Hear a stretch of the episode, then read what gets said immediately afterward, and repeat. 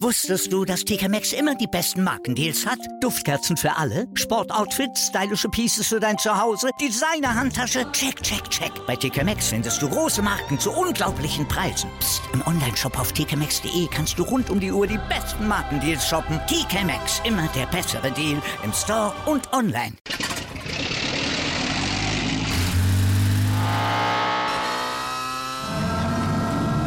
Von 0 auf 100. Aral feiert 100 Jahre mit über 100.000 Gewinnen. Zum Beispiel ein Jahr frei tanken. Jetzt ein Dankeschön, rubbellos zu jedem Einkauf. Alle Infos auf aral.de. Aral, alles super. Chip and Charge. Der Tennis-Podcast mit Andreas Thies und Philipp Joubert. Auf meinsportpodcast.de. Arina Sabalenka und Karolina Pliskova bei den Frauen, Tommy Paul und Novak Djokovic bei den Herren, das sind die letzten Halbfinalisten, die heute ermittelt worden sind. Das Problem ist etwas, uns fehlt ein bisschen die Spannung. Die hatten wir in der ersten Woche zuhauf Mal gucken, ob wir sie im Halbfinale und Finale dann noch bekommen. Herzlich willkommen zu einer neuen Ausgabe von Chip in Charge, dem Tennis Talk hier auf meinsportpodcast.de und natürlich auch in jedem Podcatcher, den ihr kennt und natürlich auch bei Spotify. Mein Name ist Andreas Thies. Eigentlich wäre Philipp heute dran gewesen, aber der konnte gar nicht. Ich habe gestern so groß angekündigt, dass Philipp heute wieder dabei ist, aber ist er gar nicht. Deswegen habe ich zum zweiten Mal und äh, hier prominente Unterstützung das Matthias Kammern vom NDR. Hallo Matthias. Hallo Andreas. Es fehlt ein bisschen im Moment die, das große Match hier, oder? Ja, die letzten zwei Tage im Grunde. Ne? Mhm. Das ist alles so glatt gegangen. Das äh, ist ein bisschen schade. Ich finde auch fürs Publikum ein bisschen ja. schade. Es ist jetzt eigentlich über den gesamten Tag kein Funke übergesprungen mhm. hier in der Rod Laver Arena. Alle Spiele finden da statt, die Einzel zumindest. Und irgendwie hatte man das Gefühl, dass die Zuschauer heute jetzt nicht nach Hause gehen und sagen, Mensch, es war ein toller Tag ja. auf der Anlage. Das glaube ich auch nicht. Und wir haben zwei Matches bei den Frauen gehabt und die besprechen wir als erstes, die ja, verschiedene Geschichten hatten. Auf der einen Seite Karolina Pliskova gegen Magdalinet. Magdalinet ist die Spielerin aus Polen, die hier jetzt im Viertelfinale ist und nicht Iga Świątek. Das äh, freut die polnischen Fans, die dann doch noch ähm, jemanden dann zum Anfeuern haben. Karolina Pliskova hat tatsächlich gutes Tennis hier gespielt. Das ist überraschend ein bisschen. Letztes Jahr kein gutes Jahr gehabt. Jetzt ist sie wieder gut dabei. Heute kam sie aber nie in den Rhythmus. Ein sehr unrhythmisches Spiel. Magdalena hatte ich zwischendurch das Gefühl, musste den Ball nur reinspielen. Dann machte Karolina Pliskova irgendwann den Fehler. 6 zu 3, 7 zu 5. Und Magdalena steht zum allerersten Mal in einem Grand Slam Halbfinale. Ist nicht die einzige, die zum ersten Mal jetzt drin steht. Das besprechen wir gleich auch noch. Aber ähm, Karolina Pliskova hat sich heute ein bisschen selber geschlagen, hatte ich das Gefühl. Ja, das, was ich gesehen habe, war tatsächlich so, genau wie du es beschrieben hast. Äh, Linette hat eigentlich nichts Besonderes machen müssen, hatte man das Gefühl. Sie hat über das gesamte Turnier großartig eigentlich für ihre. Verhältnisse sowieso gespielt. Nummer 45 der Weltrangliste, ungesetzt, hat vier Gesetze ausgeschaltet. Die letzte jetzt war die am niedrigsten Gesetze mit Pischkova an 30. Aber trotzdem haben wir nach den Vorrunden gedacht, dass die Plischkova die möglicherweise vom Platz schießt. Ja? Aber dem war es überhaupt nicht so. Sie hat einfach viel zu viele Fehler gemacht und das hat sich natürlich dann ausgewirkt am Ende. Und ich fand es aber ganz schön, wie Magdalena hinterher beim Siegerinterview sich wirklich einfach gefreut hat. So ein bisschen wie der Kollege, der uns gegenüber sitzt vom polnischen Radio, der abgegangen ist wie ein Zäpfchen. Und äh, ja, aber Magdalena sah das alles ein bisschen ruhiger aus, aber die war so richtig glücklich. Ja, und sie ist die dritte äh, polnische Acht, äh, Halbfinalistin ähm, in der WTA nach Agnieszka Radwanska und nach Iga Świątek natürlich. Und das alles in den letzten acht Jahren ist das passiert. Agnieszka Radwanska war die erste und Iga Świątek kam dann als nächste und jetzt Magdalinet. Was mir halt aufgefallen ist, die kurzen Ballwechsel, die hat alle Magdalinet gewonnen. 50 zu 30 bei den Ballwechseln bis vier Schläge. Und das ist natürlich dann auch ein sicheres Zeichen dafür, dass äh, Karolina Pliskova sehr auf den Punkt oder schnell auf den Punkt gehen wollte, es aber überhaupt nicht geschafft hat. Am Ende stehen für sie 36 Unforced Errors und das ist einfach deutlich, deutlich, deutlich zu viel. Nicht und, gegen und 18 gegen, Winner nur. Das Verhältnis ist genau. natürlich äh, für sie erschreckend. Und das gegen eine so sichere Spielerin wie Magdalena, die äh, ja wenig Fehler macht und die, äh, die dann erstmal ausgespielt werden muss. Und da wollte Karolina Pliskova früh auf den Punkt und das hat überhaupt nicht funktioniert heute. Nee, ganz genau so war das. Und äh, ich kann mir ja, ich habe es die ganze Zeit schon eigentlich gedacht, ich kann mir nicht vorstellen, dass sie noch eine Runde weiterkommt. Aber in diesem Fall, glaube ich, ist es dann wirklich so. Im Halbfinale gegen Arina Sabalenka, die ist richtig gut drauf, richtig formstark, hat sie heute auch wieder bewiesen, auch wenn das gar nicht mal so glatt war, wie das Ergebnis erscheinen lässt. Denn Ja. der erste Satz hat über eine Stunde gedauert. Ja. Irgendwann habe ich mal drauf geguckt auf die Spielzeit, da war es bei 1,17 und da stand es, glaube ich, 2-1 im zweiten Satz. Also die haben sich ganz schön das gegeben. Arina Sabalenka gegen Donna Vekic heute, das war das zweite Spiel und du hast es gerade gesagt, es ist ein sehr klares Ergebnis gewesen, was überhaupt nicht so klar wirkte am Ende. 6 zu 3, 6 zu 2. Ein Punkt, den müssen wir aus den Statistiken herauslesen. Ein Punkt hat heute äh, Donna Vekic so ein bisschen das Genick gebrochen und das ist die, ähm, das ist die Statistik der Doppelfehler. Und das ist etwas, ähm, was sie hier heute nicht geschafft hat. Sie hat zwölf Doppelfehler insgesamt, ne 13 Doppelfehler sogar insgesamt gespielt ähm, und hat dabei, so gerade im ersten Satz, hat sie sich damit selber so ein bisschen aus dem Spiel genommen, weil am Ende waren es nur 14 Punkte weniger, die sie gemacht hat. 13 Doppelfehler waren dabei. Das 81 zu 67 bei einem, beim, beim Spiel von 6 zu 3, 6 zu 2 ist eigentlich ein sehr knappes Ergebnis. Aber 13 Doppelfehler, sie hat selber hinterher in der Pressekonferenz gesagt, ähm, ja, mein, äh, mein Aufschlag war heute äh, überall, meistens im Netz. Das ist am Ende ist das, das ga- ganz Entscheidende in diesem Match gewesen. Ja, und Sabalenka muss man ja irgendwie auch versuchen zu beschäftigen, unter Druck zu setzen. Wenn sie äh, zweite Aufschläge, die zu langsam bekommt, dann ist sie sowieso schon ein, zwei Meter vor der Grundlinie und setzt dich so unter Druck, dass du keine Chance hast. Und wenn du dann auch noch viele Doppelfehler machst, dann gibst du ja einfach Punkte weg. Das kannst du dir gegen die normalerweise nicht erlauben. Das ist aber ja auch eine Erklärung dafür, dass ähm, Donna Vekic dann mit dem zweiten Aufschlag eine ganze Menge Risiko gehen musste, Das weil stimmt. dann es sonst bei ihr einschlägt im, im Feld und ähm, da hat sie dann vielleicht ein bisschen zu viel Risiko genommen, aber zwischendurch waren da auch ein paar Doppelfehler dabei, wo man gesagt hat, also richtig erklärbar ist das jetzt gerade nicht, was sie macht. Also ähm, es ist so schade, weil Donna Vekic hat ja auch so ein gutes, gutes Turnier gespielt und ist, ist wieder zurückgekommen, ist wieder, klopft wieder an an die Weltspitze und ähm, das hat heute einfach nicht funktioniert und das ist ein bisschen schade. Und sie hatte auch gesagt, dass sie sich jetzt bereit fühlt, Ja. einen Grand Slam-Titel vielleicht mal anzugreifen. Und bis ins Viertelfinale hat sie das auch bestätigt. Aber heute hat sie aber wahrscheinlich auch gegen die Turnierfavoritin verloren, obwohl wir noch eine zweite haben mit Ja. der Jelena Rybakina. Die halte ich für brandgefährlich. Das, äh, das tue ich auch, aber ich habe im Moment so ein bisschen das Gefühl, Arina Sabalenka ist die, die es zu schlagen gilt. Und da muss auch ähm, jemand wie Elena Rybakina dran vorbei. Wahrscheinlich werden wir morgen dann schon eines Besseren belehrt. Aber bislang ist sie für mich dann die absolute Favoritin. Für Donna Vekic war es jetzt das erste Viertelfinale bei einem Grand Slam seit den US Open 2019. Sie hatte so, so viele Verletzungen. Dann, ich glaube, sie kann trotzdem hier mit sehr erhobenem Kopf und äh, einer ganzen Menge gute Stimmung dann nach Hause fahren wieder. Ja, das denkt man immer erstmal, ne? aber ich glaube, dass die gute Stimmung Ja, wahrscheinlich erst ein paar Tage später frühestens ja kommt. das, das, das glaube ich auch. Weil das ist ja eine Chance, die man vielleicht auch für sich gefühlt nicht so häufig bekommt. Und wir haben ja eben über den Verlauf gesprochen, dass es im ersten Satz richtig eng war und das wird sie sich ja auch vor Augen führen. Wenn ich diese ganzen Doppelfehler nicht gemacht hätte, hätte ich möglicherweise diesen ersten Satz gewonnen und dann möchte ich mal sehen, wie Sabalenka Mhm. reagiert hätte, denn sie hat eine Bilanz von 5 zu 1 vorher gegen sie gehabt. Das darf man auch nicht vergessen. Also sie hat durchaus gewusst, wie man gegen Arina, äh, Ari, Ar- Arina Sabalenka. Sabalenka gewinnt. Ja. Oh. Ja, es ist schon spät. Die ganzen, ähm, ja, und die ganzen A-Nachnamen, Jelena, Elena, Arina, es sind so viele, die man so durcheinander- bringen kann. Arina Sabalenka können wir einmal noch gerade sagen, äh, wir haben es eben schon so ein bisschen erwähnt, sie ist die Spielerin, die es zu schlagen gilt. Sie macht einen sehr, sehr stabilen Eindruck. Das, ist, das haben wir Anfang letzten Jahres so nicht gehabt, das haben wir Mitte letzten Jahres nicht so gehabt.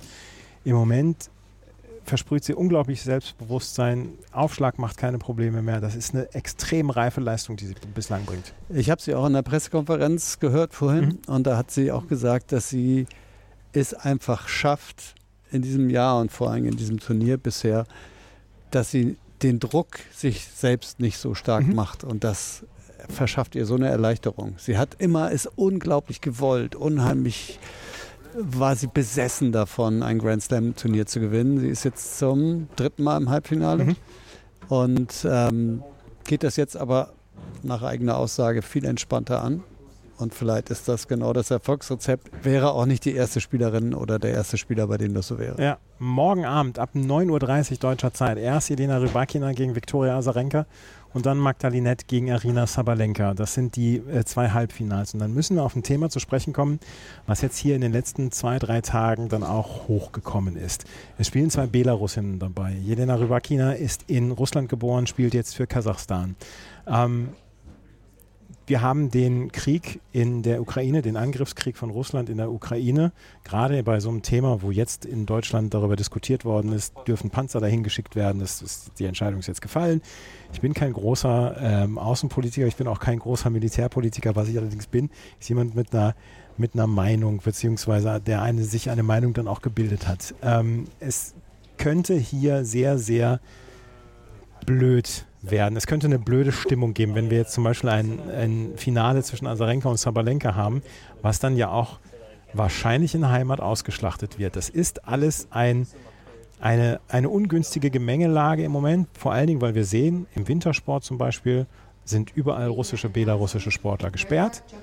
Und jetzt hier beim Tennis hat man sich dafür entschieden, dass man die Spielerinnen und Spieler zulässt. Wimbledon hat einen anderen Weg gefahren, aber trotzdem, das könnte noch eine komische Geschichte mit einem Beigeschmack werden. Azarenka und Sabalenka sagen beide, wir haben mit dem Krieg nichts zu tun, unserer Meinung nach. Gäbe es keinen Krieg oder, oder wenn wir es uns wünschen dürften, ähm, deswegen können wir dafür nicht verantwortlich gemacht werden. Da haben sie auch recht, meiner Meinung nach. Aber ähm, tja, trotzdem bleibt da.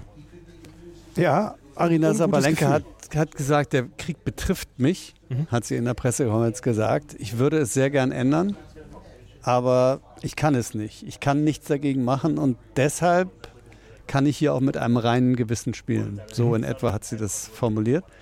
Und klar, wenn man die Einzelsportler alle betrachtet, Andrei Rublev hat sich schon vor Monaten, also im Februar in Dubai, schon mhm. direkt mal geoutet und hat gesagt, No War, hat er direkt geschrieben, als noch nicht klar war, was mit Sportlern passiert, die sich gegen diesen Krieg aussprechen. Da war er schon relativ schnell dabei. Daniel Medvedev hat hier zum Beispiel auch gesagt, ich weiß genau, warum wir beim United Cup und beim Davis Cup nicht mitspielen dürfen. Mhm. Hat mehr oder weniger durch die Blume gesagt, ja, das ist alles nicht, was wir wollen. Mhm. Aber natürlich können die Einzelsportler nichts dagegen machen. Und lange haben die Turniere einfach auch so verfahren. Die Australian Open, die US Open, die French Open haben die spielen lassen. Ähm, die Frage ist halt auch, ich äh, bilde mir natürlich auch nur meine Meinung und bin der Auffassung, dass man die Sportler eigentlich nicht bestrafen möchte, aber auf der anderen Seite muss man ja vielleicht auch einen anderen Druck ausüben auf das Land. Und so wird es genau wie du sagst ausgeschlachtet auch noch im eigenen Land. Guck mal, unsere Sportler mhm. werden überall gern zugelassen und sie gewinnen auch. Wir sind ganz erfolgreich. Wir ja. sind ein ganz tolles System. Stell dir vor, es gibt dann noch so einen schönen Fototermin mit Sabalenka und Azarenka, weil sie das Finale gespielt haben in Minsk mit, mit Lukaschenko. Ja. Es ist die Frage, ob die sich darauf einlassen. Ja. Sabalenka lebt aber zu großen Teilen auch noch in Belarus, wenn mhm. sie denn äh, nicht unterwegs ist. Bei Azarenka ist das, glaube ich, ein bisschen anders mhm. gelagert. Aber natürlich, äh, dass man sowas dann immer nutzt für Propaganda, ist klar. Und selbst wenn Rybakina ins Finale kommt, mhm. für die ist das ja auch ganz schwierig. Die musste sich ja in Wimbledon schon dazu äußern, dass sie jetzt ja, ja, für den kasachischen Verband unterwegs ist, der sie einfach unterstützt hat, gefördert hat, was der russische nicht gemacht hat. Sie genau. ist ja schon ein paar Jahre mhm. im kasachischen Verband, aber natürlich holt sie das jetzt wieder ein, dass sie in Moskau geboren ist, dass ihre Eltern in Moskau leben und sie war natürlich auch nicht so schlagfertig damals in Wimbledon darauf, was Vernünftiges zu sagen. Sie hat sich dann rausgeredet damit, ich habe die Frage nicht verstanden. Mhm. Vorher hat sie jede Frage verstanden. Ja. Also war natürlich auch nicht ganz so glücklich. Ja, es ist für die Sportler, ist das wirklich richtig schlimm, in dieser Situation zu sein. Aber auf der anderen Seite, ich tendiere eher dazu, wie das die Wintersportler machen. So leid es mir tut.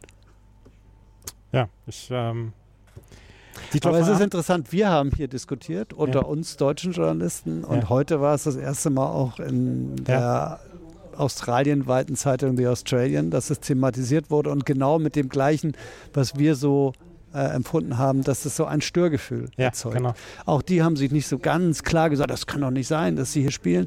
Sie haben einfach auch nur ihre Gefühlswelt dargelegt Ja. und genauso geht es uns ja auch. Und äh, dieses, dieses Gefühl haben ja auch wahrscheinlich die ATP und die WTA-Verantwortlichen, weil damals in der Woche, und das erzähle ich zum 15. Mal, glaube ich, in diesem Podcast, damals in der Woche, wo ähm, Russland die Ukraine angegriffen hat, ist Daniil Medvedev Weltranglistenerster geworden. Ja. Was machst du denn in so einem Fall? Da, da, da, weißt, da weißt doch nicht, was, was du machen sollst. Das ist, ja das, das ist ja das Problem. Und Dietler von Arnim hat ja in dieser Presserunde dann mit den internationalen Journalisten dann auch gesagt, ähm, er sagt, äh, man sollte die Linie des IOC nehmen und das IOC wolle diese Woche wohl nochmal zusammentreten, was mit den russischen und belarussischen Sportlerinnen und Sportlern ist. Aber er hat jetzt da im Moment noch nicht so viel zu entscheiden, weil er auch noch kein RTF-Präsident ist. Er ist in der ITF, er, ist, er wird gehört als Mitglied. Aber ähm, da wolle man dann wohl in den nächsten zehn Tagen dann wohl auch nochmal eine Kommunikation veröffentlichen. Das hat er jedenfalls in der Presserunde in der internationalen gesagt. Wir werden es sehen. Wir werden natürlich auch weiterhin darüber berichten hier bei Chip and Charge. Es ist nicht mein stärkstes Thema, das gebe ich offen zu. Ähm, ich bin kein Politikjournalist. Ich mache was mit Sport und ich schaue alles halt mit Sport. Deswegen, da kann man mich dann eher dann zu fragen. Aber ja, tja, das Störgefühl bleibt auf jeden Fall. Auf jeden Fall morgen ab 19.30 Uhr die beiden Frauen-Doppel, äh, Frauen-Halbfinals. Am Freitag wird es die Doppel-Halbfinals geben und da haben wir noch zwei Doppel. Da könnte es ein Traumfinale geben, nämlich zwischen Barbora Krejcikova und Katerina Sinjakova an 1 gesetzt und Coco Gauff und Jessica Bigula auf der anderen Seite an 2 gesetzt. Die spielen jetzt auch im Halbfinale. Krejcikova, Katerina Sinjakova ein bisschen überraschend gegen Marta Kostyuk und Elena, Elena Gabriela Ruse und Coco Gauff und Jessica Bigula gegen Shuko Ayama und Ina Shibahara. Coco Gauff und Jessica Pigula sahen heute verdammt stark aus. Die haben ihr ähm, Match gegen Chan und Yang mit 6 zu 1, 6 zu 1 gewonnen.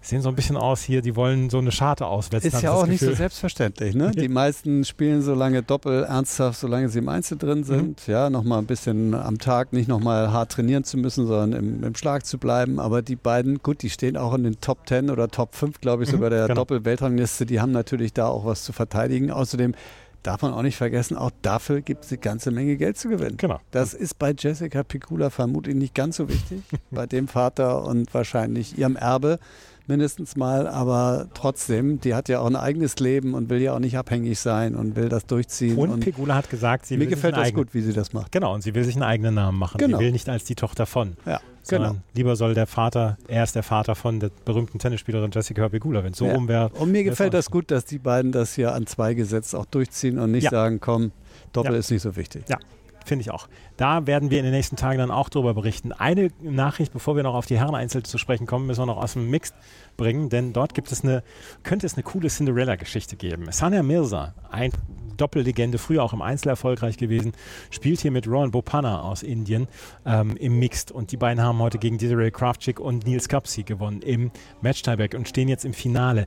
Es ist ihr letztes Grand Slam-Turnier für Sania Mirza und ähm, Und sind 78 Jahre zusammen alt. 36 und 42. Bopana schon mit wirklich ein amtliches kleines Bäuchlein trägt er vor sich her. Musste am Ende zum, zum Interview laufen. Da wirkte er äußerst aus der Puste nach den 20 Metern. Aber er hat nach wie vor ein Händchen. Willkommen, Zweiter. Jedenfalls stehen die beiden im Finale, warten jetzt auf ihre Gegner. Das Mixed läuft jetzt gerade, während wir sprechen. Ähm, das wäre eine coole Geschichte. Sie spielt noch in Dubai ähm, Doppel und das wird dann ihr letztes Turnier sein. Aber dies ist ihr letztes Grand Slam Turnier, weil sie letztes Jahr bei den US Open nicht spielen konnte. Sie wollte eigentlich letztes Jahr, Ende letzten Jahres abtreten, aber da sie da, dort nicht spielen konnte, hat sie gesagt, nee, ich möchte so aufhören, dass also ich möchte bestimmen, wann ich aufhöre und deswegen ist es das jetzt dieses Turnier und Dubai. Aber ernsthaft, das wäre eine coole Geschichte. Heute waren viele Inder am Court dort äh, und haben die beiden unterstützt und Es leben so viele Inder auch hier in Melbourne. Also das ist auch Ja. äh, eine richtige Community und die werden sicherlich zum Finale auch wieder kommen. das glaube ich auch. Und ähm, das, das wird am Freitag vor dem äh, Herrenhalbfinale stattfinden, das Mixed-Finale ab 2.30 Uhr deutscher Zeit. Und damit kommen wir zum Herren-Einzel. Und dort haben wir heute zwei Einzel gesehen. Das eine war das von Tommy Paul gegen Ben Shelton. Es lief so ein bisschen unter dem Radar. Äh, es war ein ganz unterhaltsames Match, was Tommy Paul am Ende mit 7 zu 6, 6 zu 3, 5 zu 7 und 6 zu 4 gewonnen hat. Die ersten zwei Sätze waren sehr eng. Es war nur ein einziges Break für Tommy Paul.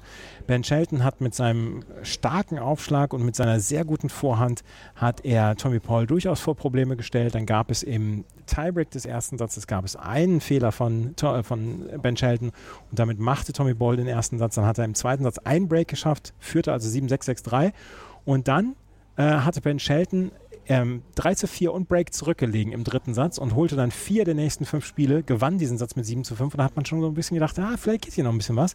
Aber am Ende war dann auch der fittere Tommy Paul ähm, so ein bisschen Profiteur, weil Ben Shelton hat im vierten schon arg gepustet. Tommy Paul gewinnt den vierten mit 6 zu 4 und steht zum ersten Mal in einem Grand Slam Halbfinale. Auch eine coole Geschichte und da hat heute der, der bessere Spieler dann auch gewonnen. Ja, das vergisst man dann ja auch immer so ganz klein bisschen, wenn man hört, ja, Ben Shelton, diese tolle Geschichte, mhm. erstmals außerhalb Amerikas, äh, erstes Grand Slam Turnier, erste Mal Fünfsatz-Match, dann auch noch gewonnen.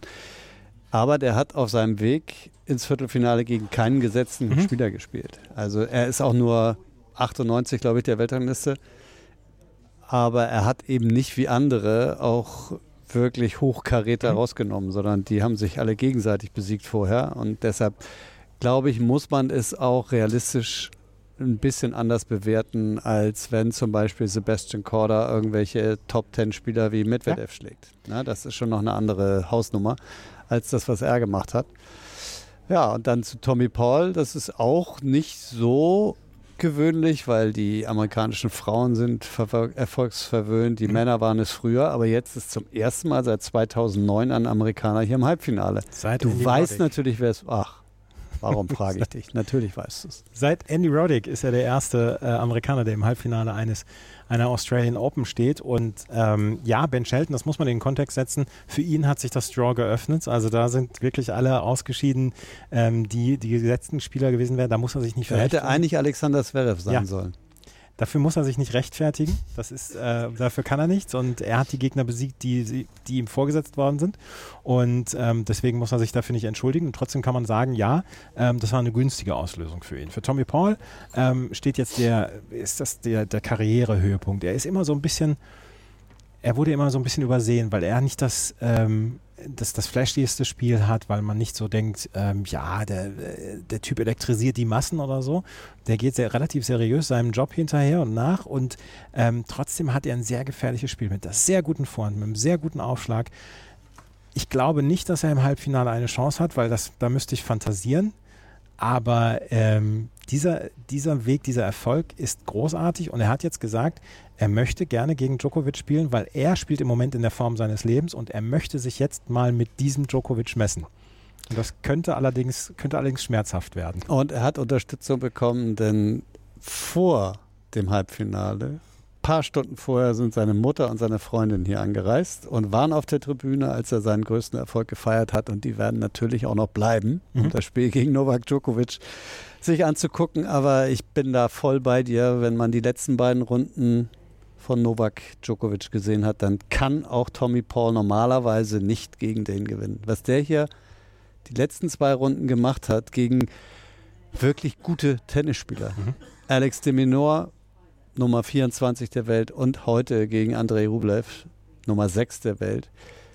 Der hat beiden überhaupt nicht den Hauch einer Chance gelassen. Und ich, ich war wirklich beeindruckt, wie er jedes Mal, wenn es eine Situation gibt, die ansatzweise eng werden könnte, dann spielt er Schläge, auf die der Gegner keine Antwort finden kann. Mhm. Ich, ich war wirklich perplex und der ist so gut, wie er ja wahrscheinlich noch nie war. Ich hab's, ich hab's Vielleicht sind die Gegner auch einfach nicht stark genug. Ja, ja. Der vermisst den Roger Federer, den Rafael Nadal, vielleicht auch einen guten Zverev.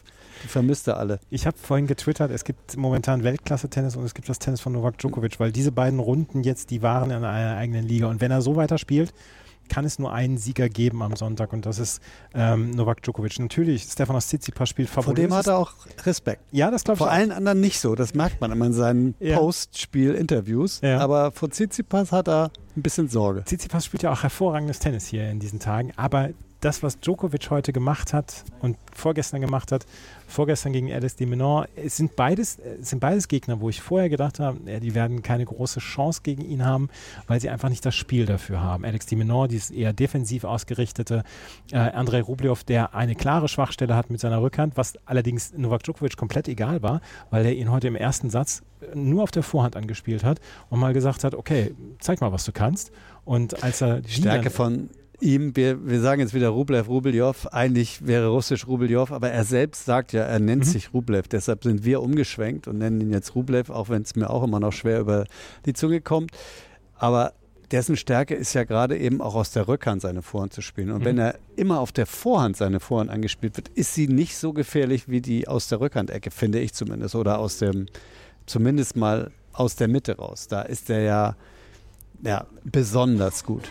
Ja, und aus der Vorhandecke ist er gut, sehr gut, mhm. aber eben nicht so außergewöhnlich. Und das hat Djokovic genau ausgenutzt. Ne? Hat ihn so häufig Longline mit der Rückhand da angespielt. Mhm. Und genau wie du sagst, ja, komm noch mal, zeig mal, was du drauf hast. 6-1, 6-2, 6-4 ja, ist es am Ende. Es war eine absolut überzeugende Leistung von Novak Djokovic. Überzeugend ist da noch ist da noch eine Untertreibung. Es war wirklich eine bärenstarke Leistung. Schönes Bild haben wir eben noch gesehen. Ich weiß nicht, ob das in Deutschland auch zu sehen war im Fernsehen. Interview von Djokovic ja. auf dem Platz und Umschnitt auf Rublev, wie er vorn übergebeugt auf dem Fahrradargometer ja. sitzt und komplett bedient ist. Ja. Ja, es war, es war heute dann wirklich keine Demütigung, aber es war eine sehr, sehr klare Niederlage für den an fünf gesetzten Andrei Rublev. Rublev ja, jetzt muss ich es wahrscheinlich dann auch umschwenken, weil die ARD, ah, der ARD-Hörfunk umschwenkt. Naja.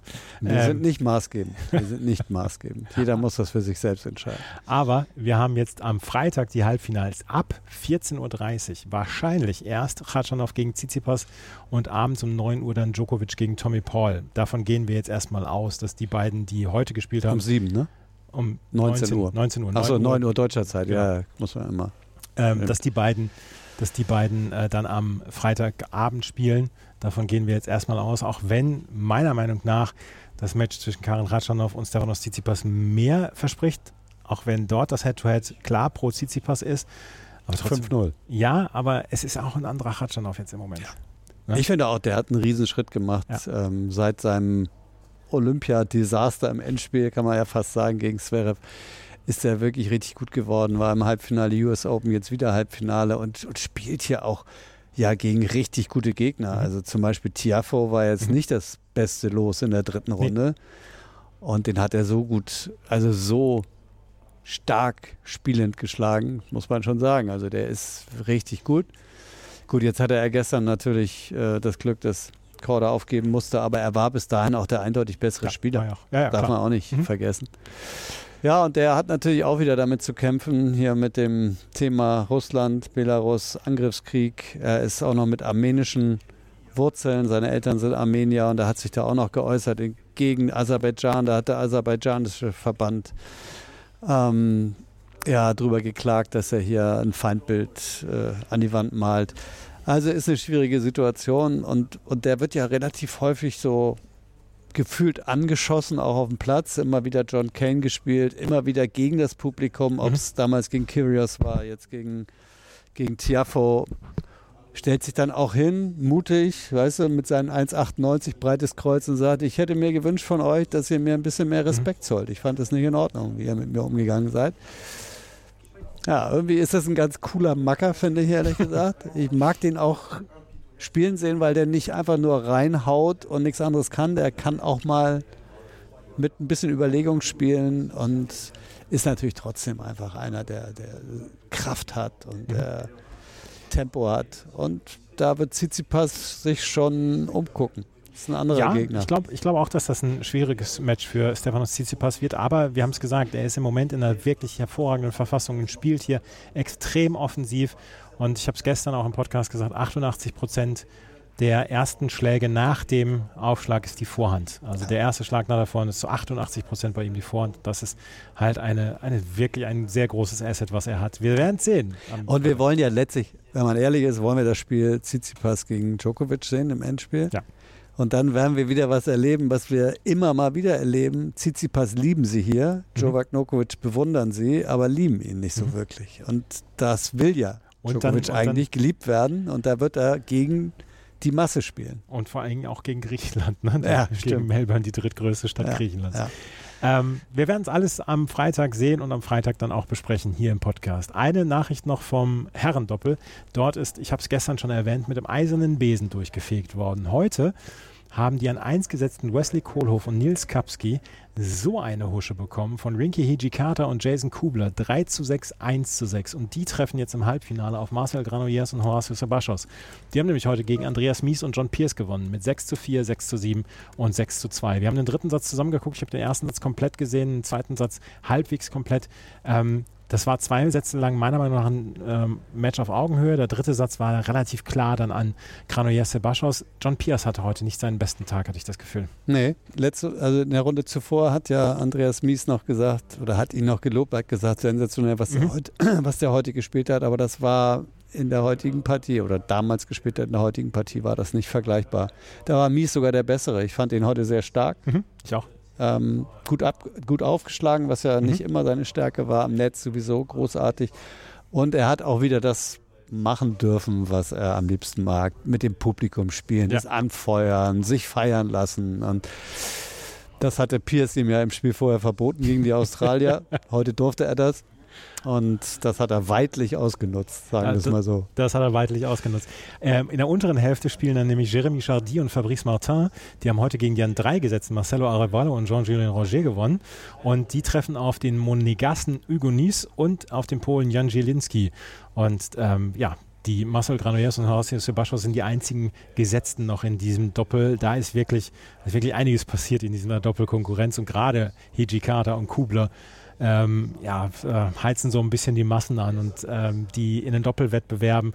Wir haben im Moment noch ein äh, australisches Mixed im Wettbewerb. Wir haben jetzt ein australisches Herrendoppel noch im Wettbewerb. Also da haben die Australier dann auch noch einige, äh, einige ja, und ich glaube, an Rinky Hichikata und Jason Kubler haben sie auch richtig Spaß. Ja, das glaube ich auch. Das, das ist eine ungewöhnliche Paarung und das sind nicht solche Riesen, die ja. ne, drauf hämmern, sondern das ist schon echt interessant, dass die das auch geschafft haben, gegen die an 1 gesetzten 6-3-6-1 zu mhm. gewinnen. Das ist schon erstaunlich. Ich habe es leider nicht gesehen, aber das ist schon. Ich habe es nur nebenbei gesehen. Es war äh, Kohlhoff und Skapski gar keine Chance gehabt, vor allen Dingen, weil die Returns von Hichikata und Kubler wirklich heute erstaunlich gut mhm. waren. Naja, wir werden es sehen in den nächsten Tagen. Morgen gibt es dann nämlich erstmal die Herrendoppel-Halbfinals. Ähm, die werden morgen Vormittag stattfinden und dann ähm, oder morgen Mittag äh, australischer Zeit und dann morgen Abend Rybakina gegen Azarenka als erstes vor 9, nicht vor 9.30 Uhr deutscher Zeit und danach Magdalinette gegen Arina Sabalenka. Morgen wird es dann auch wieder einen Podcast geben, dann wieder mit Philipp. Und ja, äh, Matthias, ich danke dir sehr für deine Zeit. Du hast nach deinem Feierabend hier noch den Podcast mit mir gemacht. Ja, sehr gerne. Sehr schön. Vielen Dank. Wenn euch das gefällt, was wir machen, freuen wir uns über Bewertungen, Rezensionen bei iTunes und bei Spotify. Folgt uns bei Twitter und Instagram. Vielen Dank fürs Zuhören. Bis zum nächsten Mal. Auf Wiederhören. Wusstest du, dass TK Maxx immer die besten Markendeals hat? Duftkerzen für alle, Sportoutfits, stylische Pieces für dein Zuhause, Designer-Handtasche, check, check, check. Bei TK Maxx findest du große Marken zu unglaublichen Preisen. Psst. im Onlineshop auf tkmaxx.de kannst du rund um die Uhr die besten Markendeals shoppen. TK Maxx, immer der bessere Deal im Store und online. Wieder live von ihrem Toyota-Partner mit diesem Leasing-Auftakt. Der neue Toyota Jahreshybrid. Ab 179 Euro im Monat. Ohne Anzahlung. Seine Sicherheitsassistenten laufen mit. Und ja, ab ins Netz mit voller Konnektivität. Auch am Start die Toyota Team Deutschland Sondermodelle. Ohne Anzahlung geht's in die nächste Runde. Jetzt los sprinten zu ihrem Toyota-Partner. Chip and Charge. Der Tennis-Podcast mit Andreas Thies und Philipp Joubert. Auf meinsportpodcast.de.